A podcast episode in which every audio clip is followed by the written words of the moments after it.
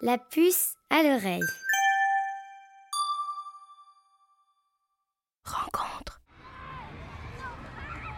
Bonjour, euh, mon nom est Narges Mustafa. Je suis euh, cofondatrice de l'organisme Hoodstock et j'habite à Montréal-Nord. Donc, le collectif Hoodstock est né un an après la mort de Freddy Villanueva qui est un jeune homme euh, de Montréal-Nord, d'origine hondurienne, qui a été abattu par la police de Montréal le 9 août 2008. Et suite à sa mort, en fait, les résidents et résidentes du quartier sont descendus dans les rues pour faire entendre leur colère, considérant que le profilage racial n'était pas un phénomène nouveau dans notre quartier.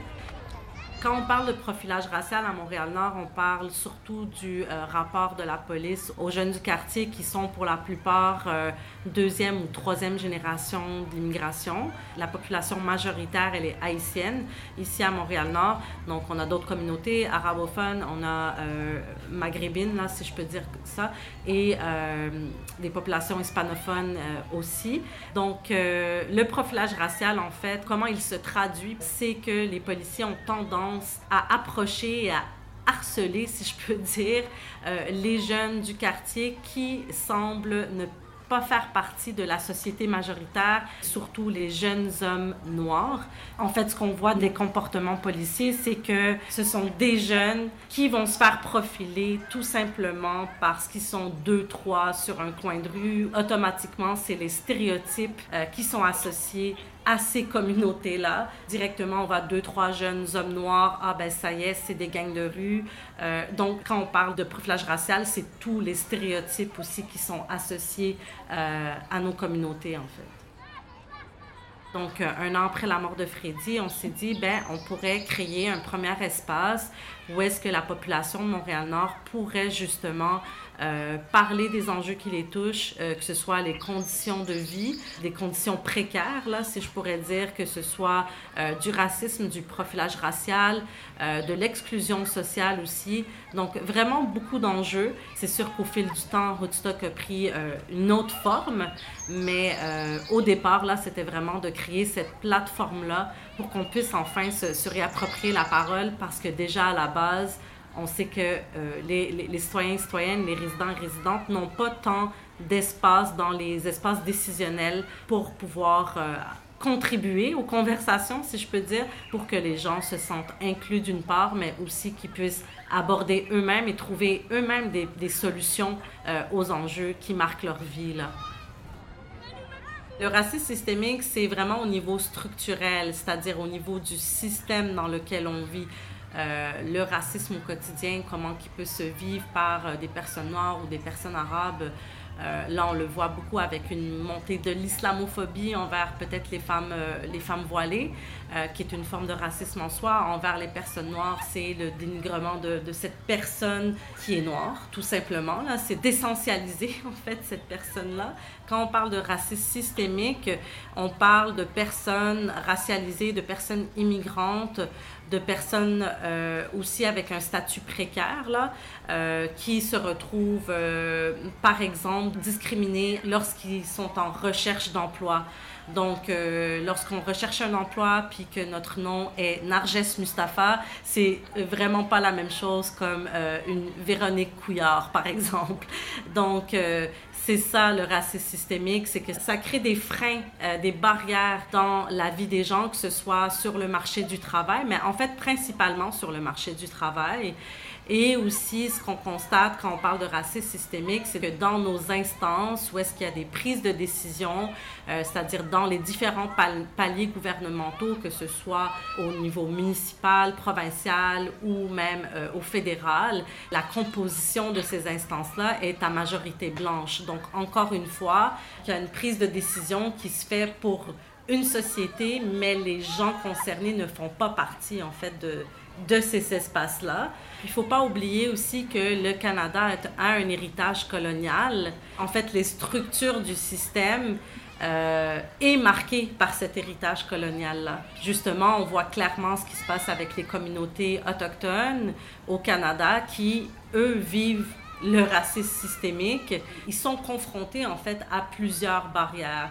Puis le racisme systémique, je pourrais dire que aussi ça se traduit par le fait que la vie des personnes, des communautés autochtones par exemple, ou la vie des personnes immigrantes ou racialisées n'est pas importante pour lutter contre le racisme ordinaire ou le racisme systémique, je pense que c'est déjà à la base de prendre conscience de notre environnement, de prendre conscience des personnes qui nous entourent, de leur réalité. C'est comme ça aussi qu'on devient un, ou une allié, euh, je dirais, avec euh, les personnes qui subissent, qui sont victimes de ce racisme ordinaire-là ou du racisme systémique.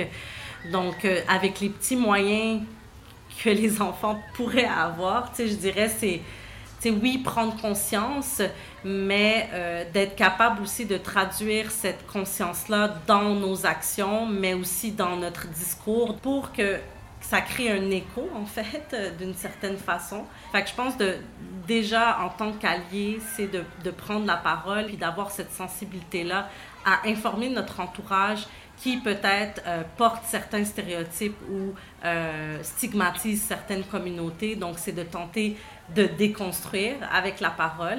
Je dis pas que c'est facile à faire non plus, là, effectivement. Je l'entends déjà dans mon entourage, des fois, quand les personnes, des personnes blanches spécifiquement se retrouvent dans un souper de Noël, par exemple, puis là, il y a des propos racistes qui sont dits, ben, c'est justement de, comme, rectifier le tir, puis d'essayer de déconstruire ça. Après, dans la tête d'un enfant, je pense que c'est complètement différent, là. Mais je pense que justement, juste d'intervenir lorsqu'on entend des propos racistes, pour moi, c'est déjà un premier pas aussi pour alerter l'autre personne que voilà, ce que tu dis, c'est raciste. Puis de, tenter peut-être de déconstruire ça en parlant de son propre environnement ou de ses propres relations avec les personnes de ces communautés-là, plus spécifiquement. Euh, je pense aussi de ramener de l'avant la réalité de ces personnes-là pour faire prendre conscience que ces propos racistes-là ont des impacts concrets euh, dans la vie des personnes qui subissent le racisme, en fait. Les dernières manifestations qui ont eu lieu à Montréal, Woodstock a organisé, a co-organisé en fait la première manifestation qui s'est passée euh, dans les rues euh, du centre-ville de Montréal. Comme je disais au départ, Woodstock est né de cet enjeu-là, est né d'une situation de brutalité policière. Euh, comme j'ai dit, la mort de Freddy Villanueva, ça fait partie de notre histoire, ça fait partie de notre fondement. Donc, euh, clairement que euh, la vidéo virale de euh, l'exécution de George Floyd de comme 8 minutes et quelques a été un choc à l'échelle internationale. On a vu comment il y a eu des soulèvements dans plusieurs États aux États-Unis et en Amérique du Nord, dont au Canada, dont au Québec, plus spécifiquement à Montréal, parce qu'on a, on a tendance aussi à réagir beaucoup à ce qui se passe euh, chez nos voisins aux États-Unis quand il y a des cas de brutalité policière qui sont quand même extrêmes. Par contre, il y a beaucoup de cas de brutalité policière et de bavure policière qui se passent ici au Québec, à Montréal. Euh, plus spécifiquement, qui euh, touche des personnes noires et des personnes racialisées ou des personnes, euh, je dirais, qui sont dans des conditions précaires, dont des personnes itinérantes. Donc, pour nous, c'était important de réagir face à ça. Il faut agir en conséquence, puis on ne peut pas juste mettre ça en sourdine. Donc, on a quand même réussi à réunir près de 25 à 30 000 personnes pour justement, oui, dénoncer l'exécution de George Floyd, mais pour se rappeler, en fait, de Pierre Corollian, pour se rappeler de Alain Magloire, de plusieurs autres personnes qui ont perdu la vie à cause d'une bavure policière tout simplement et à cause que ces personnes-là étaient justement des personnes noires en ce moment, on est dans un moment, je dirais même historique. Là, je parle au nom de, de Woodstock, oui, mais je parle en Amérique du Nord, là, euh, suite à la mort de George Floyd. Je sens personnellement qu'il y a un soulèvement. Puis même, j'ajouterais que je suis assurée que euh, la période de confinement a eu son, son rôle à jouer dans la mesure où il n'y a plus de distraction. Il n'y a pas de festival en cours, il n'y a pas de euh, de sport en cours. Donc les gens sont, j'ai l'impression que les gens ont été obligés de regarder en pleine face ce qui se passe, obligés de regarder ce qui se passe dans l'actualité à l'échelle internationale ou près de nous. Donc on peut plus faire semblant euh, qu'il se passerait, on peut plus se dire que euh, de ne pas reconnaître le racisme systémique. On ne peut pas ne pas reconnaître qu'il n'y a pas de profilage racial. Et je pense que la période de confinement a eu un impact euh, sur le nombre de personnes qui ont décidé de prendre la rue parce que cette manifestation-là, moi j'en ai fait des manifestations dans ma vie, puis cette manifestation-là, pour moi, elle était incroyable parce que pour beaucoup de personnes avec qui j'ai parlé, c'était des jeunes, jeunes adultes, euh, jeunes adolescents qui, pour eux, c'était leur première manifestation, en fait. Donc, je pense qu'il y a une prise de conscience et peut-être même pour des personnes qui, à la base, ne se sentent pas nécessairement concernées par ces enjeux-là. Fait que c'était quand même assez impressionnant ça fait quand même 12 ans que je milite justement pour la justice sociale. Euh, c'est sûr que oui, il y a eu des gains, je pense. On veut pas toujours être pessimiste aussi, euh, mais clairement que, tu sais, on fait face à un grand système, à un système qui nous dépasse aussi. Donc, euh, oui, il y a des choses qui ont changé, mais je pense qu'il reste vraiment beaucoup de travail à faire.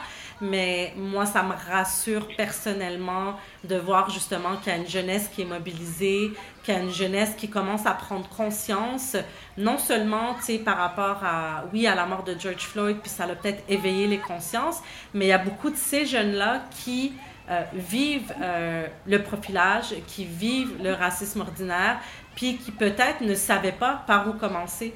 Puis quand il y a des mouvements qui se créent comme ça, c'est un engouement, euh, tu es motivé, tu veux embarquer et surtout tu te dis, ben, je ne suis pas seule. C'est comme, je vois les personnes comme des petits maillons, mais tout le monde se rattache l'un à l'autre, là, euh, puis ça devient une chaîne, puis même on le voit au sein de Woodstock, euh, je pourrais même pas vous dire le nombre euh, de messages qu'on reçoit par jour de personnes, de jeunes personnes en fait, euh, au secondaire, euh, jeunes adultes, qui sont comme j'ai envie de faire quelque chose, je veux contribuer, je veux m'impliquer, j'ai ces compétences-là, qu'est-ce que je peux faire? Donc, je pense que les gens veulent vraiment mettre leurs compétences à contribution et tout ça s'inscrit dans, dans, dans, une lutte antiraciste. Euh, puis dans une lutte anticlassiste, puis dans une lutte pour la justice sociale au final c'est ça qui va créer une vague de changement.